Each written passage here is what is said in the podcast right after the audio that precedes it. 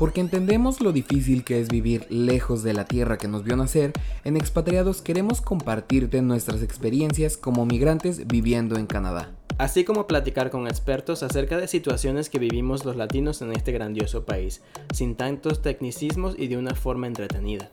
Así que si estás pensando en migrar a Canadá o ya vives aquí, estás en el lugar correcto. Yo soy Quique Maldonado. Y yo soy Andrés Esis. Y esto es Expatriados Podcast. Hola, ¿qué tal amigos? Sean bienvenidos a un nuevo episodio de Expatriados Podcast. Estamos muy felices de que nos acompañen una semana más y como cada semana me acompaña Andrés. ¿Cómo estás Andrés? Hola, ¿qué Súper bien. ¿Y tú cómo estás? Feliz, feliz de esta invitada que tenemos el día de hoy porque este, ella forma parte del equipo de admisiones del el college en donde yo estudié. Entonces, ¿te parece si iniciamos con el episodio? Claro que sí, vamos. Para nadie es un secreto que Canadá cuenta con uno de los mejores sistemas educativos del mundo. Sin embargo, cuando escuchamos esto, creemos que solamente se refiere a las universidades propiamente. Sin embargo, existe otro tipo de educación que goza de gran prestigio y que puede prepararte para el éxito profesional. Estamos hablando de los colleges públicos canadienses, los cuales se especializan en dar formación técnica vocacional, aunque muchos de ellos están habilitados para otorgar también títulos de nivel universitario.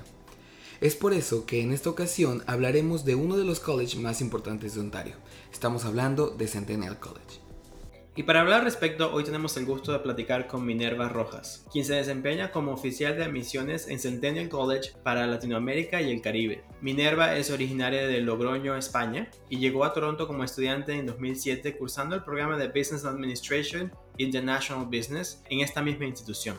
Minerva comenzó a trabajar como voluntaria en la oficina internacional para luego incorporarse al equipo de admisiones internacionales. Actualmente ella ayuda a miles de estudiantes de Latinoamérica y el Caribe a transformar sus vidas a través de la educación en el Centennial College. Hola Minerva, ¿cómo estás? Hola chicos, muy buenos días o tardes o noches. Eh, muy feliz de estar acompañándoles. ¿Qué tal ustedes? Muy bien, muchas gracias por acompañarnos, por tomarte el tiempo de platicar con nosotros. Y Minerva, la primera pregunta que le hacemos a, todos nuestros invitados es, ¿nos puedes platicar un poquito acerca de ti? ¿Cómo tomas la decisión de en, en este año, en 2007? Pues de mudarte, de emigrar a Canadá? Sí, bueno, yo creo que mi inicio pues eh, se dividió en dos años, ¿no? Uno en el 2007 y otro en el 2008. En el 2007 yo estaba estudiando en mi Universidad de España y tenía la oportunidad de hacer un intercambio. Entonces, casualmente mi universidad tiene acuerdo todavía y tenía en ese entonces con Centennial College, entonces yo elegí eh, Toronto y elegí Centennial College. Fue algo eh, como atrevido, por así decirlo, porque yo no sabía lo que era un college yo lo, yo lo veía como algo inferior a la universidad, pero yo en mi cabeza dije, bueno, si mi universidad tiene un acuerdo con Centennial College, me imagino que valorarán e-, estos estudios y pues allá voy. Apliqué y me dieron esa, esa beca de intercambio estudiantil y llegué ahí a, llegué aquí a Canadá en el 1 de septiembre del 2007, feliz de la vida, emocionada, viendo todas las carreteras tan grandes, la, paz que había en las calles, esa multiculturalidad, ¿no? Sobre todo, pues yo que venía de una ciudad pequeña del norte de España, pues eso a mí me llamó mucho la atención.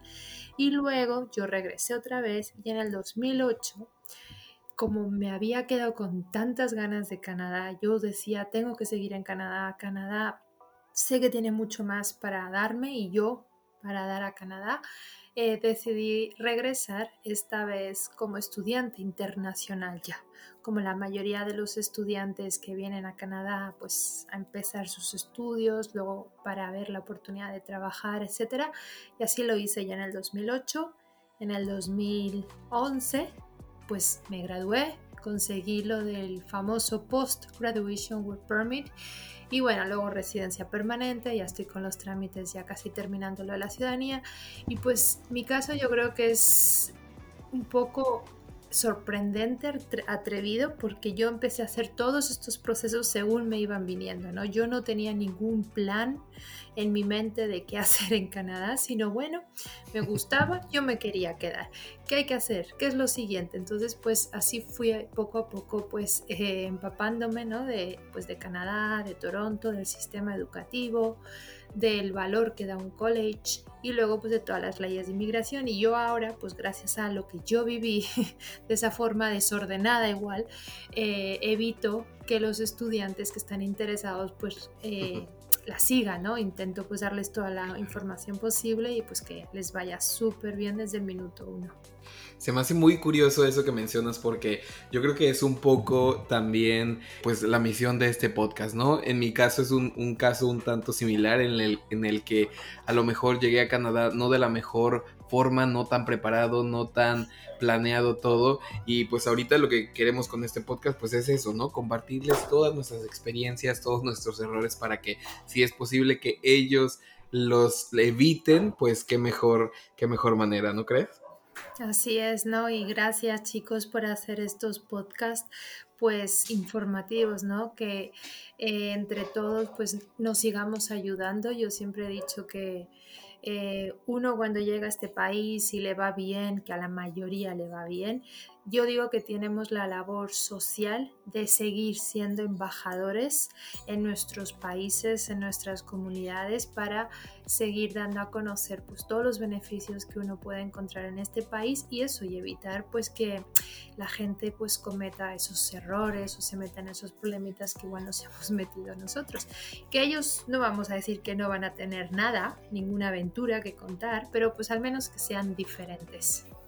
Definitivamente. Y se me hace también muy interesante tu historia porque se puede decir que, que tú tomas la decisión básicamente durante este intercambio, el, el, tan famoso Erasmus, ¿no? Que en este caso, pues tú no lo hiciste, eh, en este caso en Europa. De hecho, en mi caso, yo hice mi intercambio estudiantil en España, entonces ahí fue un poquito al revés la situación.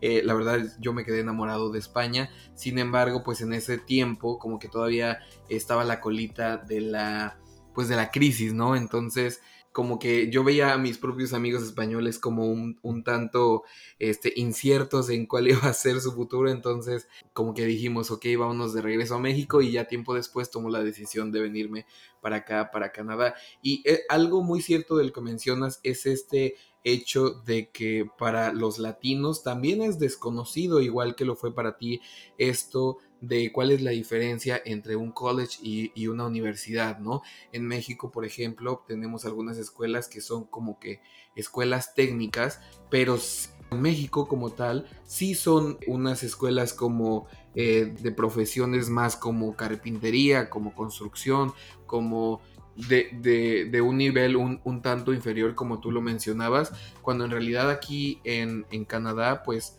simplemente son, no sé, no sé cómo lo podrías describir en tu caso la diferencia entre un college y una universidad. Mira, yo pues te voy a decir como yo lo sentía al inicio, ¿no? Ahora te lo puedo explicar en términos ya muy profesionales porque es en lo que, a lo que me dedico, pero te voy a decir, cuando yo empecé en el college o cuando yo llegué, me quedé maravillada viendo las pedazo instalaciones, bueno, pedazo, perdón, es un término muy español, es de las eh, super instalaciones que tenían de bonitas, de grandes, de preparadísimas. Eh, que, hay en, en, Centennial College. Yo estudié en Progress Campus porque Centennial tiene cinco campus, entonces a mí me tocó el de Progress y pues yo decía, esto es una mini ciudad, o sea, es más grande que hasta mi propia Universidad de España. Y luego pues también eh, quedé fascinada, como decía antes, ¿no? Por la riqueza estudiantil que había. Tanta mezcla, cultural en un salón de clase, tantas opiniones, tantas anécdotas que, contaban los estudiantes y los profesores. O sea, yo tuve profesores de China, de Rusia, de India, de Canadá, eh, también venezolano. O sea, fue como apertura total de mente y de, de aprender también muchas, muchas eh, realidades diferentes, igual a lo que yo estaba acostumbrada de ver en mi zona de confort España. Luego también vi que la educación era muy... Em, flexible en el aspecto de que se interactuaba muchísimo en el salón de clase. Eh, por ejemplo, yo venía de una universidad tradicional de España, donde pues iba el profesor, hablaba, hablaba y hablaba, y nosotros, bueno, pues de vez en cuando teníamos alguna pregunta y pues preguntábamos, nos respondían, pero quien manejaba la conversación, quien llevaba todo el rato la voz cantante, era el profesor, pero en el college no es así, o sea, es muy participativo, se trabaja con case studies, se trabaja con presentaciones, son evaluaciones continuas que eso obliga a que el estudiante desde el minuto uno se preocupe y se empieza a interesar por lo que está estudiando y entonces luego pues llega al final de la materia, el final del semestre y no tiene que preocuparse como yo me preocupaba en la universidad de estudiar y jugarse un examen al 100%. Y yo veía que eso me, me facilitaba más el aprendizaje, porque yo decía, llegaba al final del semestre y recordaba perfectamente todos los conceptos por así decirlo, principales de esa materia. No que igual en España un enfoque más tradicional de educación, que te la juegas en un examen donde te evalúa todo ese semestre, pues uno que hace normalmente, bueno, sí hay que estudiar periódicamente, pero yo en la universidad pues me, pegaba como se dice la empollada, que es estudiar un mes antes, dos meses antes y bueno, si aprobaba milagroso y si no pues volver a repetir el examen, pero yo, yo notaba que esos conceptos se me evaporaban y luego rápidamente, o sea, que no se me condensaban como los que yo he aprendido en el college. Y luego, aparte de muchas actividades, mucha interacción y también apoyo para el estudiante internacional, eh, muchas, eh, no sé, es que era, pues, eh, yo viví otra realidad y de verdad quedé fascinada y... Y bueno, y pues ahora mismo soy, estoy contenta porque soy la que lo doy a conocer en, en los países que me han asignado en América Latina y en, y en el Caribe. Súper. Este, sí, definitivamente una, como lo dices, una, un tipo de educación o una forma de impartir este conocimiento completamente distinta. Y también el hecho de que, no sé, yo lo veo desde la perspectiva en la que también los colleges están enfocados un poquito a la gente que a lo mejor trabaja y estudia al mismo tiempo, entonces tiene esta gran flexibilidad que, a lo mejor en las universidades no existe como tal o puede ser un poquito más, más difícil el, empatar estos dos aspectos, ¿no crees? Así es, y bueno, sobre todo luego pues que hacían muchos eventos en el college de ferias de empleo, de workshops, eh, y eso como que te hacía, yo sentí que me ayudaba a estar preparada a conseguir trabajo más rápidamente, ¿no? Eh, luego también, pues el college son programas normalmente más cortos que los, los que ofrece la universidad. Entonces son programas muy eh, al día, muy actualizados con, con las necesidades del mercado laboral. Entonces, el estudiante tiene un índice muy alto de encontrar trabajo rápidamente al graduarse. Y yo, pues te digo, yo como leyeron muy bien, contaron muy bien al inicio. Yo empecé como voluntaria en la oficina internacional y justo antes de graduarme yo ya estaba contratada en esa oficina, o sea, yo no tuve ni días que esperar para, para, ser contratada. Y como yo, muchísimos estudiantes y hay un porcentaje muy alto, no sé si es del 80%, eh, de estudiantes graduados que consiguen un empleo en su área en los primeros seis meses de graduarse. Entonces es un, un, un, conjunto de todo y luego sobre todo hay que evaluar mucho, lógicamente nosotros estudiantes internacionales, el factor económico. Ya de por sí venimos a un país caro, la vida es mucho más cara de nuestros que nuestros países. Luego, claro, cuando uno ya empieza a trabajar y demás, dice, bueno, el sueldo también va al nivel, ¿no? Pero cuando no tenemos trabajo, pues tenemos que depender de los ahorros, ayuda de los padres, etc. Y pues uno ve que las matrículas a las colegiaturas, como dicen en México, pues ya son elevadas en un college, pero si vemos ese precio en una universidad para un estudiante internacional todavía es mucho más caro. Entonces uno tiene que ser real, ser realista y poner una balanza por los pros y los contras de estudiar en una institución y estudiar en otra, si lo puede conseguir de una o quizás hacer otro plan de estudios, empezar por el college, luego conseguir la residencia permanente y ya luego entrar a las universidades canadienses con las que tenemos pathways, tenemos muchos acuerdos y pagar tarifas de estudiante doméstico. O sea, yo también en Canadá he aprendido a que no solamente hay un camino para conseguir esa meta, sino que hay plan B, plan C y hasta el plan Z para llegar a esa meta. Pero creo que lo, lo que importa es tener una meta clara. Por eso yo a los estudiantes cuando los conozco en sus países de origen, bueno, ahora, los estoy conociendo virtualmente, ¿no? Pero yo siempre les digo, es muy importante que pongan esa meta, ese punto de llegada al que quieren al que, al quieren alcanzar, ya sea terminar los estudios, una meta a corto plazo, ya sea conseguir la residencia permanente, eso a medio plazo, y luego ya, yo sé, volverse ciudadano canadiense, comprarse su casa, tener un puesto directivo, algo así a largo plazo. Y es gracioso porque esto, Enrique, yo lo estudié en una materia de Centennial College que se llamaba Career Preparation. No sé si tú la estudiaste también. Sí, sí, sí, también. Pero esa a mí me ayudó, no recuerdo el nombre de la profesora, pero era buenísima. Era una canadiense, no sé si era Lisa, pero era buenísima porque básicamente te enseñaba a eso, a que mm, midieras por metas tu carrera profesional y que, y que analizaras qué pasos tenías que ir dando poco a poco para alcanzar esa meta. Entonces yo esa lectura me ha servido y la estoy aplicando y, me gusta recomendarla a los estudiantes porque funciona súper bien para que uno no pierda esa visión y pues pele por esa meta sea cual sea. Definitivamente. Y sí, de hecho, eh, el otro día platicábamos con una asesora inmobiliaria y de hecho ella nos mencionaba, una persona no compra su primera casa siendo esta casa la ideal, ¿no? Entonces existen estos pasos en los que puedes ir poco a poquito, teniendo ese objetivo eh, eh, al final.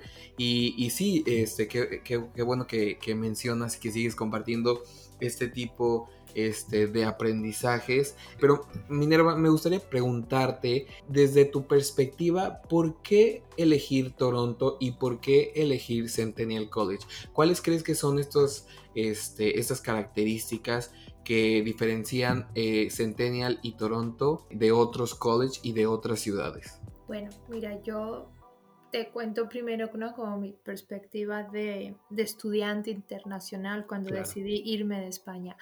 Yo, como te he dicho, vengo de una ciudad pequeña de, del norte de, de España, entonces yo quería algo que primero que estuviera lejos. Australia me parecía ya demasiado lejos, entonces dije, bueno, Canadá yo creo que está bien. Eh, y quería una ciudad grande, grande para perderme, para tener anonimato, para tener actividad cultural, para poder disfrutar, no sé, para poder vivir en una ciudad grande, ¿no? Entonces yo sabía que Toronto, por lo que estaba leyendo, me parecía vibrante. O sea, solo por lo que leía, por lo que veía de imágenes, yo decía, wow, si es una ciudad norteamericana, ¿no? Lo que nos parece. La verdad es cierto que Toronto es la ciudad más norteamericana visualmente y luego quizás en el estilo de vida de Canadá. Eh, y yo llegué y bueno, es la ciudad en la que llevo viviendo ya casi 14 años y me encanta. O sea, eh, el invierno no voy a hablar de ello porque nada es perfecto. Yo creo que eso es lo, eh, lo feito igual, porque yo soy un poco friolera y la verdad pues no sé por qué elegí Canadá en ese aspecto, pero bueno, el frío se, se lleva bien con un buen abrigo y punto. Pero Toronto es una ciudad de verdad que te permite hacer lo que uno quiera. O sea, eh, tienes toda la actividad del mundo de cinematográfica, de conciertos, de museos, eh, luego eventos eh, de festivales, de celebración de cada nacionalidad, de cada cultura. O sea, eso a mí yo jamás pensaba que iba a ir en un verano a celebrar el festival portugués, el festival de salsa, el festival africano, el festival polaco, el festival coreano. O sea, es que eso, y, y sobre todo la riqueza que he encontrado gastronómica. O sea, a mí la gente me dice, ¿no echas de menos tu comida española? Digo, pues sí, pero pues si quiero me la cocino en mi casa, pero es que aquí puedo comer o probar sabores que jamás en mi vida igual podía alcanzar, si no igual llegaba a viajar a esos países, ¿no? Y luego porque es una ciudad ya te digo, grande, el transporte público me parece súper cómodo, hay mucha oportunidad laboral, de crecer profesionalmente, de conocer gente también. Entonces, todo eso me parecía y me sigue pareciendo súper atractivo para un estudiante internacional. Y luego, pues ya te digo, Centennial College pues fue un poco pues mi universidad, ¿no? Que tenía un acuerdo y dije, bueno, me puse a investigar por internet y dije, pues se ve bien, pero luego como os contaba, cuando ya lo vi yo con mis propios ojos, porque en ese entonces no había tours virtuales como hay ahora, que ahora con tours virtuales uno puede meterse en la casa hasta casa del vecino, ¿no? Pero... Eh, Exacto, sí, hasta la cocina. a la cocina. O sea, eh, yo llegué y dije, wow qué maravilla de campus. Luego leí encima eh, Centennial, fue el primer college público de la ciudad de Toronto, de la provincia de Ontario, o sea, tiene años ya de, experiencia, de enseñanza, eh, muy preparado eh, para atender a estudiantes internacionales, es lo que yo sentí y lo que yo ahora espero transmitir a los estudiantes, ¿no? Que los estudiantes se sientan, estudiantes internacionales, que se sientan cómodos con nosotros.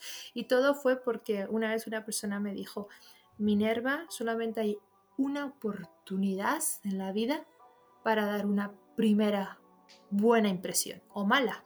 Entonces yo creo que Centennial College tiene, no sé, como la virtud de conseguir siempre dar una muy buena imagen la primera vez a todos los estudiantes que vienen o desean estudiar con nosotros. Eso lo cuidamos, es cierto que eso también hay que cuidarlo, contestando rápidamente a las preguntas o dudas o emails que nos escriban, dándoles el tiempo que se merecen.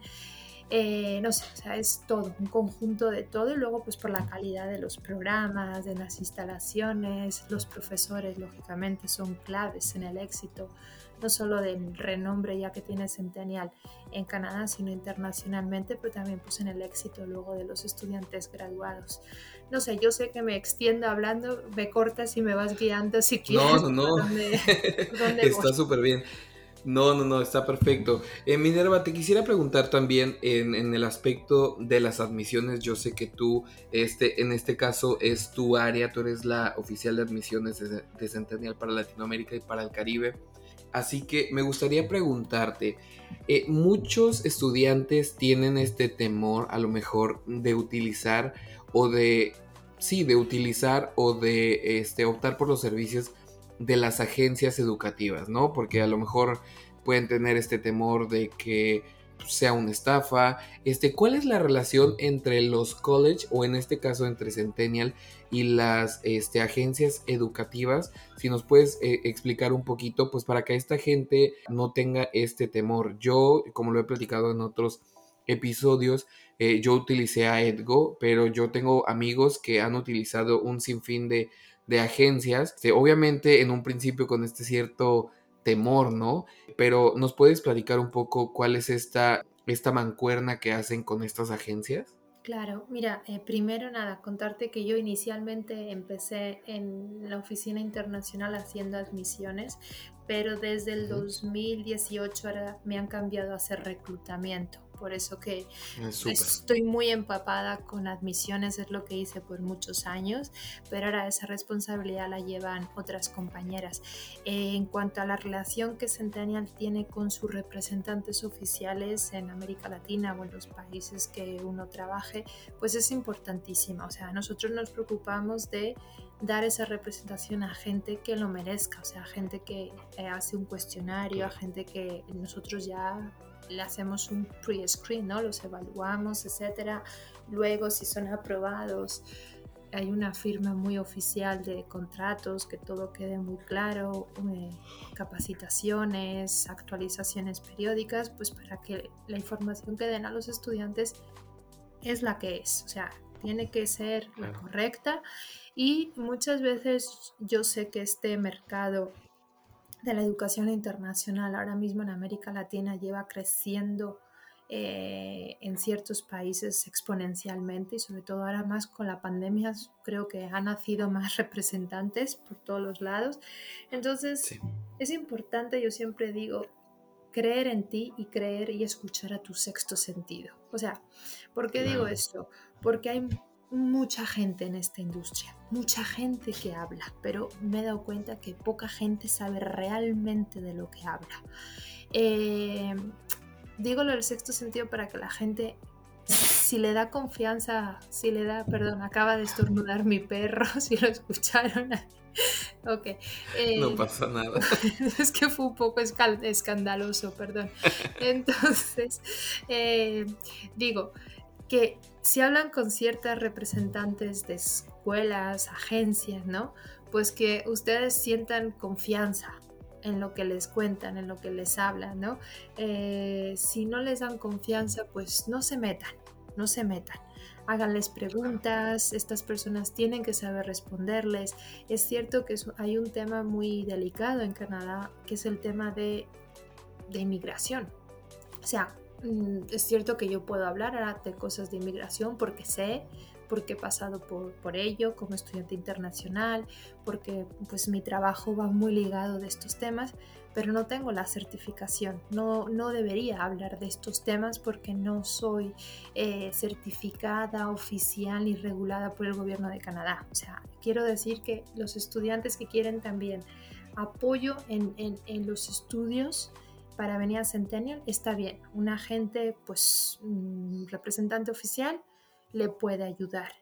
Pero si ya necesita ayuda en los papeles de inmigración, solicitud de study permit, de work permit, etcétera, que se asegure que esta persona eh, es regulated eh, Canadian Immigration Consultant, es RCIC, y tienen un número otorgado por el gobierno de Canadá. O sea, eso es clave para que no tengan problemas y, que lean. Hoy por hoy, Mr. Google sabe millones de cosas, encuentran la información que necesitan, pero también es cierto, pueden encontrar mucho, mucha basura, mucho junk information. Entonces, yo personalmente con las agencias que me invitan a hacer eventos como este, son agencias de confianza. Son agencias que llevamos años trabajando con ellos, que no ha habido ningún problema y sé que ayudan perfectamente bien a los estudiantes que, les piden ayuda.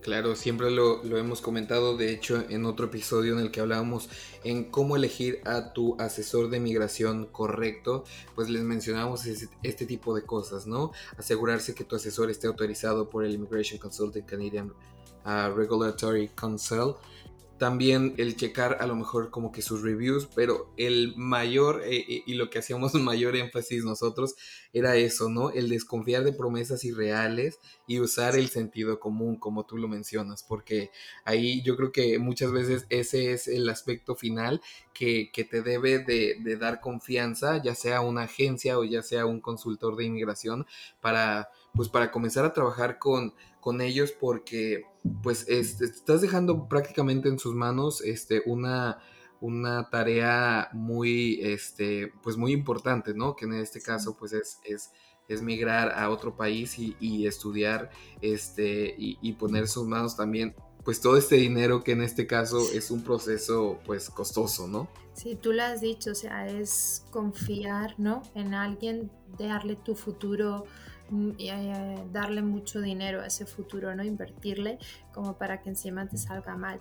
El tema de reviews y demás, sí, ¿no? Normalmente yo siempre digo que quien hacen los reviews son la gente, los clientes insatisfechos o molestos, que el, que el cliente o el estudiante contento, pues, no sé, muchos estudiantes. No se toma el tiempo de, No se toma el tiempo, sí, exacto. No sé, siempre es como el que quiere, el que está enfadado, pues el que quiere es que sea escuchado, ¿no?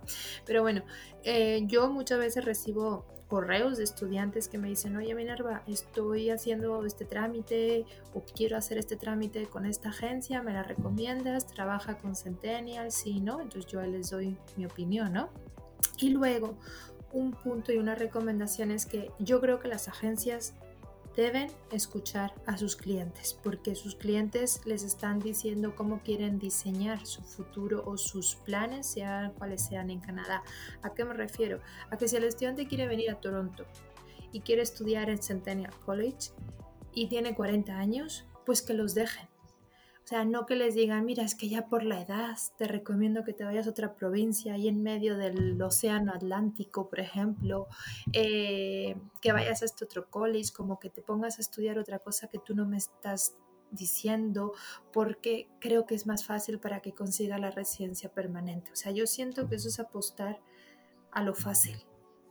Y muchas veces ni tampoco es lo, lo, lo, ganador luego. O sea, ¿por qué? Porque yo veo que a veces los agentes o los asesores de inmigración quieren hacer su trabajo fácil. Y hacer su trabajo fácil a veces es hacérselo difícil a los estudiantes. Y se basan muchas veces en leyes de inmigración actuales, pero tenemos, digo, leyes de inmigración actuales para conseguir la residencia permanente. Pero nos tenemos que dar cuenta que este, este estudiante internacional que igual nos está escuchando hoy, no se va a poner con todos los procesos de residencia permanente hasta pasados dos, tres años, que las leyes de inmigración cambian, varían, cambia el gobierno de Canadá y suelen modificar las leyes, entonces suelen hacerlas más flexibles en ciertas provincias, más atractivas en otras, entonces cambian. Yo es más que nada también que, que los representantes o quien quieren que sea su representante o le ayuden esto, que le facilite lo que ustedes quieran no que se lo compliquen más. Y también como que hacer una, eh, una balanza, ¿no? Porque si definitivamente te van a dar la residencia de una forma muchísimo más sencilla, pero en este lugar hay un frío de menos 40 grados todo el año y, o sea, eso es poner en una balanza en realidad lo que quieres y bajo qué costo, ¿no? Porque definitivamente a lo mejor en ciudades o en, en provincias como eh, British Columbia o en Ontario a lo mejor va a ser un poquito más difícil por mencionarlo de alguna manera, pero pues bajo a qué costo, ¿no? Eh, vivir en una, en unas... Pero no imposible, o sea, yo lo he conseguido, yo tengo estudiantes de todas las edades, de 20, 30, 40, 50, que han venido a Centennial, han estudiado en Toronto, se han graduado y han seguido trabajando en Toronto y han conseguido la residencia permanente.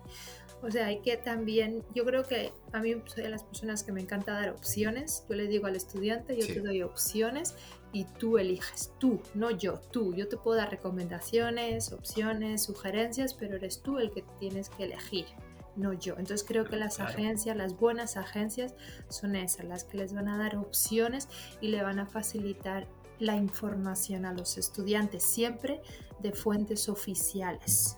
Claro. No, y tienes muchísima razón, porque inclusive dentro de mi caso, yo llegué en el 2012 como estudiante también, eh, pero me pasó exactamente lo que, tú, lo que tú me dices, como que yo me vine ya como que con un plan, ya yo tenía, o sea, mi plan era un poco más largo porque yo fui a una universidad, pero como tú dices, en el transcurso de, de, de, los 3, 4 años, desde el momento que llegué a Canadá al momento de que eh, apliqué para la residencia permanente, las, las leyes de inmigración cambiaron como tres veces.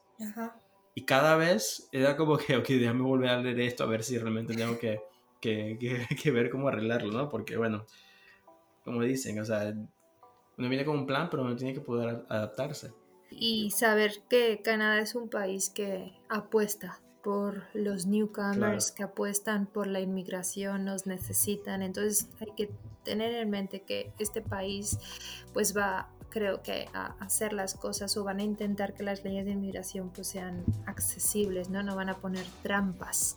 Eh, fíjate, el otro día, bueno, el otro día me refiero hace ya unos meses que el, el ministro de temas de inmigración es Marco Mendicino, ¿no? Marco se llama. Sí. creo que sí. Eh, pues anunció lo de que iban a regalar, bueno, entre comillas, lo de regalar, ¿no? O sea, que hay que solicitar, pasar un proceso de selección, 40 mil residencias permanentes a estudiantes internacionales o graduados.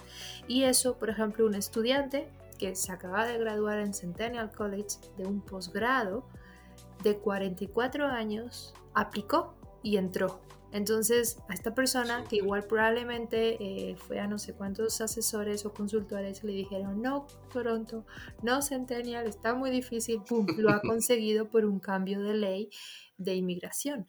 Entonces, yo creo que es que hay que apostar por lo que uno quiere y por lo que uno cree y, va, y puede ocurrir. Claro, hay que esforzarse, es trabajo, hay que hacer las cosas bien, hay que escuchar y... Eh, eh, pues hacer cumplir los consejos, ¿no? Si te dicen, haz networking, pues haz networking. Si te dicen, haz un currículum vitae al estilo canadiense, pues hay que hacerlo, ¿no? O sea, es, todos estos consejos se dan por algo, entonces pues hay que aplicarlos. Claro. Sí, tienes toda la razón.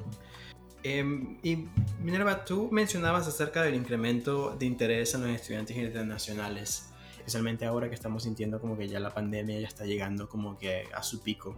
Eh, ¿Cómo ha enfrentado Centennial esta nueva realidad? Mira, Centennial hemos sido un college que aparte que llevamos muchos años ¿no? en, en la enseñanza en activo desde 1966. Eh, Centennial ha sido de los colleges más pioneros, o por no decir el pionero, en atreverse y en apostar por la educación internacional. Eh, por eso que yo veo que Centennial ha sido como el modelo de otros colleges cuando querían diseñar sus oficinas, sus equipos de estudiantes eh, de educación internacional. Entonces, hemos tenido pues muy buenos gerentes, muchos de ellos pues ya se han jubilado, otros han fallecido, otros han cambiado de, de institución, etcétera, pero creo que Centennial College tiene los cimientos muy bien puestos en cuanto a la educación internacional. Ahora es cierto, yo veo que la educación internacional cambia, o sea, eh, a veces la tendencia es que van a venir más estudiantes de China. Luego pasa algo en el mercado de China, una situación política, económica, de pandemia, lo que sea, cae ese mercado y sube otro. Eh, por ejemplo, Venezuela, cuando había el momento ese, boom, Venezuela era un mega mercado de, de América Latina, cayó de repente y subió Brasil. Ahora Brasil está ahí más o menos, y ahora está subiendo mucho, lleva ya unos cuantos años Colombia, ahora está cayendo el mercado indio por, pues, por las repercusiones de la pandemia, ¿no? Y también porque pues, hay más instituciones que se han metido pues, a reclutar en el mercado indio, pues porque hay mucho, hay mucho. Y nosotros en Centennial College tenemos la filosofía de que tenemos que llevar la educación de Canadá hasta donde podamos. Es cierto que ahora con, la, eh, con el reclutamiento virtual pues es muy fácil de llegar a cualquier pueblo, a cualquier casa de cualquier persona interesada, pero queríamos, siempre queremos mantener y seguir presentes en los mercados que tenemos ya eh, mercado. Y meternos en nuevos, porque creemos que la educación canadiense cambia vidas y queremos llevar este mensaje pues, a nuevos países, a nuevas ciudades y movernos mucho. Entonces, y porque todo es cambiante y como te digo también la economía cambia y la educación internacional depende del destino de los estudiantes también cambia. Entonces tenemos que saber movernos al son de todos estos cambios. Claro, definitivamente. Y no es porque yo haya estudiado en Centennial, ya bueno hubiera sido que hubiera tenido un descuentito, algo por hablar bien de, de, ustedes. Pero la verdad es que, o sea, yo me gradué en medio de la pandemia en mayo del año pasado y la verdad es que me sorprendió mucho el hecho de que tomara un par de semanas el comenzar a tener, a reanudar clases de manera virtual o sea, la verdad es que sí, sí me sorprendió el hecho de que en muy poco tiempo se adaptaran y yo pudiera terminar, en este caso, mi último semestre de manera virtual. Obviamente, este, con sus errores y aciertos en un principio, pues porque pues desde que los maestros, tanto como los estudiantes, tuvimos que adaptarnos a esta nueva este, normalidad, pero siento que eso es algo que, que, en su momento y que se lo sigo aplaudiendo, el hecho de que no, les tomara mucho tiempo el agarrar este el tren, como decimos en México, y pues adaptarse a, estos nuevos tiempos que nos estábamos enfrentando, ¿no crees? Sí, no, yo recuerdo pues, o sea, creo que era 10, 14 de marzo, que ya el college se estaba activando de qué hacer, qué tocaba ahora, ¿no? y, en breve empezó todo. Entonces, una de las características que yo siempre eh, defino, no solamente el país de Canadá, la cultura canadiense y sobre todo Centennial College, es proactividad. O sea, es un país y es una institución que no se sienta para ver pasar el tiempo, sino que está activo, que está viendo, que está pensando, what's next. Y, y bueno, y si ahora este, es, o sea, como que si hay un problema, no nos centramos en el problema, nos centramos en la solución y movemos, y de esto aprendemos, y qué más, y qué le sigue. Entonces, como que los retos en Canadá pues nos gusta y yo creo que pues imagínate Canadá es un país que ha tenido el reto de cómo voy a integrar en paz y en armonía tanta mezcla cultural y que no se maten entre ellos y que no haya racismo y que haya tolerancia total. O sea, ¿cómo hago eso? ¿no? Entonces, se ha conseguido y de verdad que es un ejemplo para seguir de muchos países. Entonces, yo creo que eh, Canadá es un país que yo creo que históricamente, económicamente ha sido muy eh, estable en el tiempo, en la historia y cuando hay estos picos es un país que se adapta bien a los eh, problemas que puede llegar a haber, ¿no?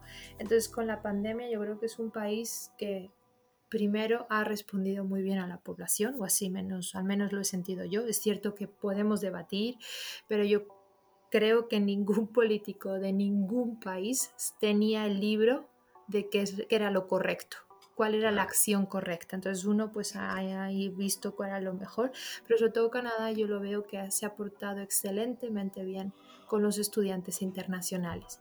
Les apoyó, no los dejó de lado como otros países.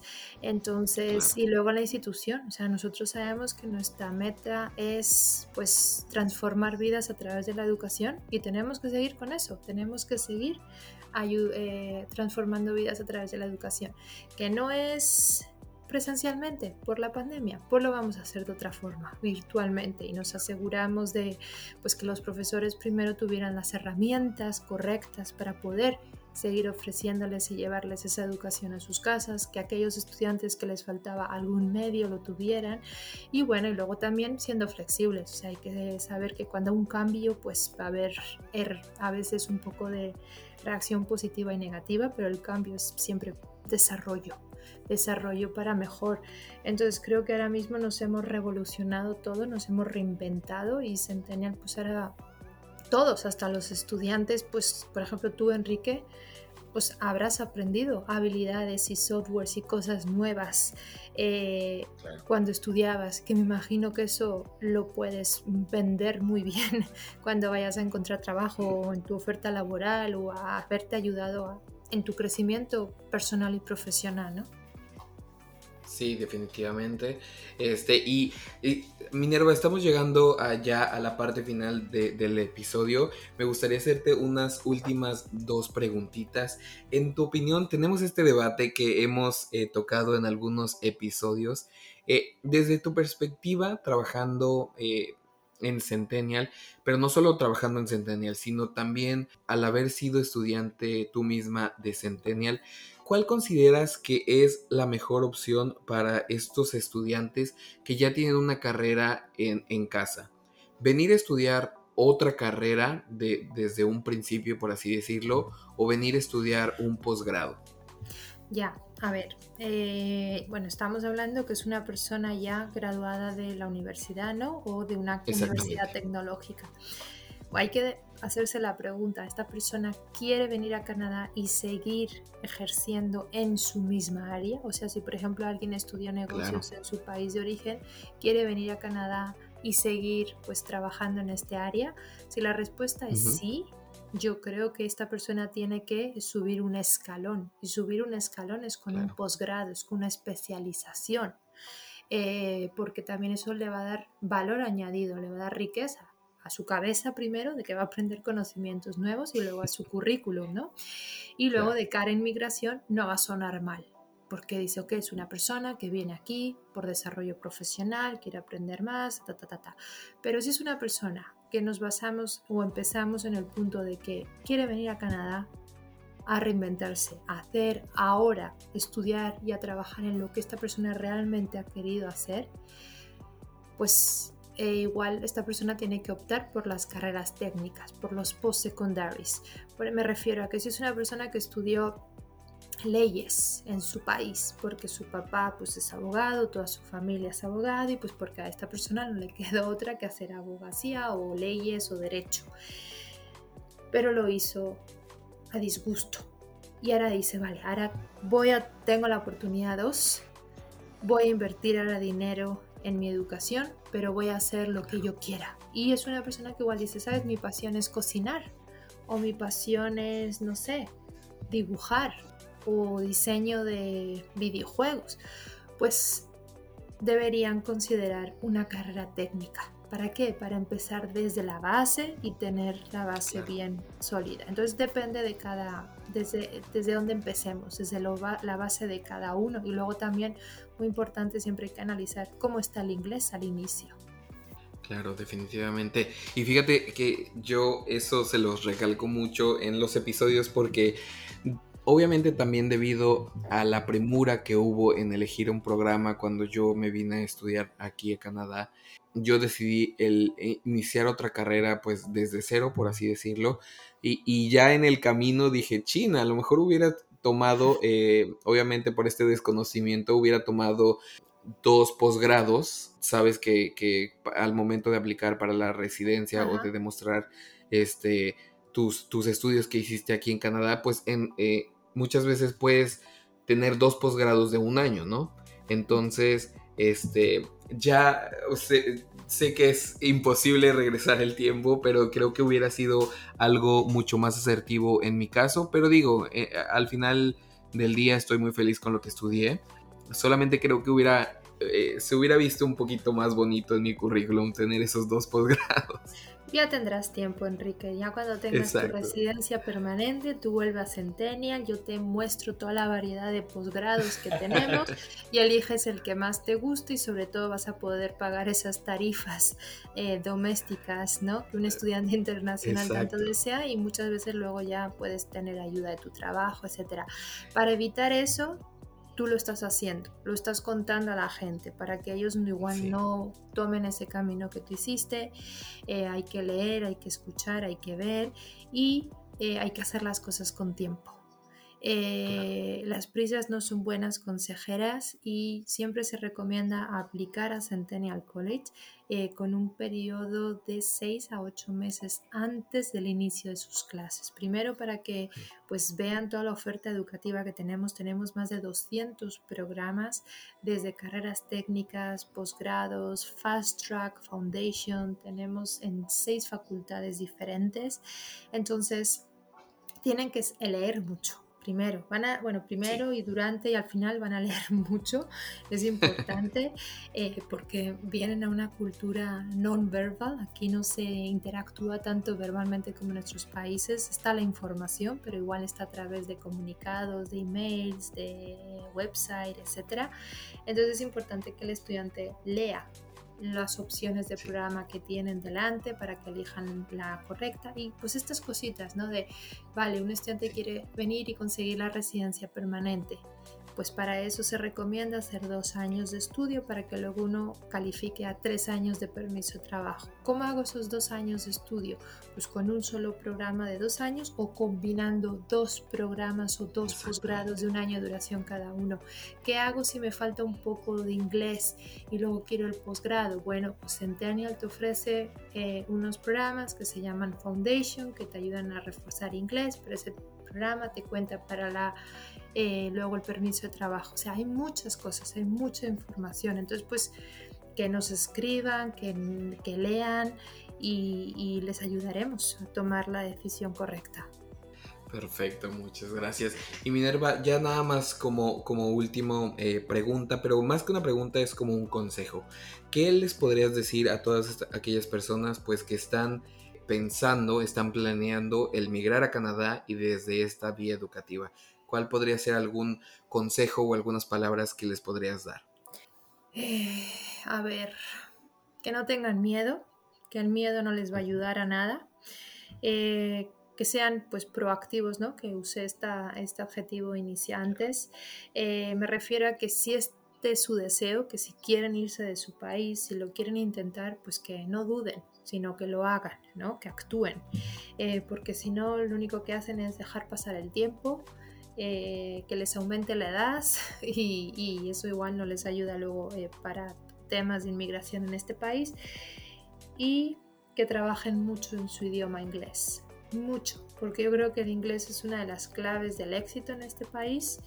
Primero, para temas académicos, ¿no? Que uno le vaya bien en clases, se pueda luego graduar con buena calificación, graduarse con un GPA de 4.0, eso, es con honores, con una nota media de 4.5, eso es con, eh, con altos honores. Y yo, por ejemplo, eso no lo sabía y, no me pude graduar con honores, me faltaba un poquito, pero pues si lo llevo a haber sabido, igual le meto un esfuerzo más en los exámenes finales, pero no lo sabía. Pero esas cosas de graduarte con honores o altos honores, eso luego te ayuda eh, a la hora de encontrar trabajo. Eh, también el inglés, si lo tienes bien para el mercado laboral, te va a ayudar a diferenciarte de tu competidor en una entrevista de trabajo, que te vaya muy bien en el día a día, en tu, en tu eh, vida laboral y también luego en tu crecimiento profesional. Y no sé, ¿qué más? Pues que, que Canadá es un país maravilloso, que yo llevo aquí 14 años y la verdad que no, que no lo cambiaría. Igual el clima le subiría algunos grados en invierno, pero por lo demás, por lo demás es, es una maravilla de país y de ciudad. Toronto de verdad enorme, genial esta ciudad. Miren, así, así de, de, apresurado estuvo la cosa que yo hasta pocas semanas antes de graduarme me enteré acerca de este programa de honores y yo me acabo de graduar hace un año, ¿no? Entonces, mira, soy todo, soy todo un caso, pero afortunadamente este, salí con, un, eh, con una buena nota, salí pues digo, a, pesar de haberme graduado en una pandemia, he tenido mucha suerte. Acabo de incorporarme a trabajar a una empresa, entonces eh, la verdad es que estoy muy, muy feliz de haber tomado la decisión tanto de venir a, Canadá, tanto de haber eh, elegido Centennial. Y pues ojalá que todas estas personas que, que, tengan eso mismo planeado, pues puedan cumplir estas metas, estas metas que, que se están planteando, ¿no crees? Sí, y Enrique, decirte que felicidades, felicidades por muchas cosas, por haberte graduado, por no haber tirado la toalla con este cambio de, de, educación ¿no? que hubo con la pandemia, de haber seguido, de haber sido ese proactivo y de, bueno, de que tú te arriesgaste eh, con tiempo, sin tiempo, pero pues oye, te arriesgaste, te viniste a, Canadá y veo que te está yendo muy bien y mejor que te va a ir. Porque eso es, yo lo siento y sobre todo siento que eres una persona eh, involucrada con tu gente, que te preocupa la sociedad y eso es algo muy canadiense también. Somos una sociedad muy pluralista, ¿no? que nos preocupamos por nuestro bienestar, pero también por el bienestar ajeno y eh, tú lo estás haciendo a través de estos podcasts, ¿no? Para dar a conocer a todos, pues, eh, tu gente, todos tus compatriotas, pues, que hay aquí, que hay aquí arriba en el norte y que hay en Centennial College. Y gracias por tu tiempo y bueno, pues quedo siempre a, la orden para lo que necesiten. Mil, mil gracias, pero como lo hemos dicho en otros episodios, sean más como Andrés, que ya en otros episodios les hemos platicado que él eh, él sí lo planeó todo como debió haber sido, este, pero digo, pues así, así pasó en, en mi caso. Pero bueno, eh, Minerva, no nos queda nada más que agradecer eh, el haberte tomado el tiempo de platicar con nosotros, compartir tus experiencias y, y compartir un poco de lo que Centennial College está haciendo y está ofreciendo. Gracias chicos y mucho éxito en todo lo que hagan en este país. Un fuerte abrazo. Muchas gracias. Pero bueno, expatriados, esto ha sido todo por el episodio de hoy. Esperemos haya sido de ayuda para este, este plan que tienen a futuro, ya sea que estén ya aquí en Canadá o estén planeando emigrar para acá. saben que el único objetivo que tenemos es compartir nuestras experiencias para que les sean de ayuda. Eh, recuerden que nos pueden encontrar en Instagram como Expatriados Podcast y recuerden en darnos follow y seguirnos en cualquier aplicación en la que escuchen su podcast. Y pues nada, nos escuchamos la próxima semana. Chao, chao.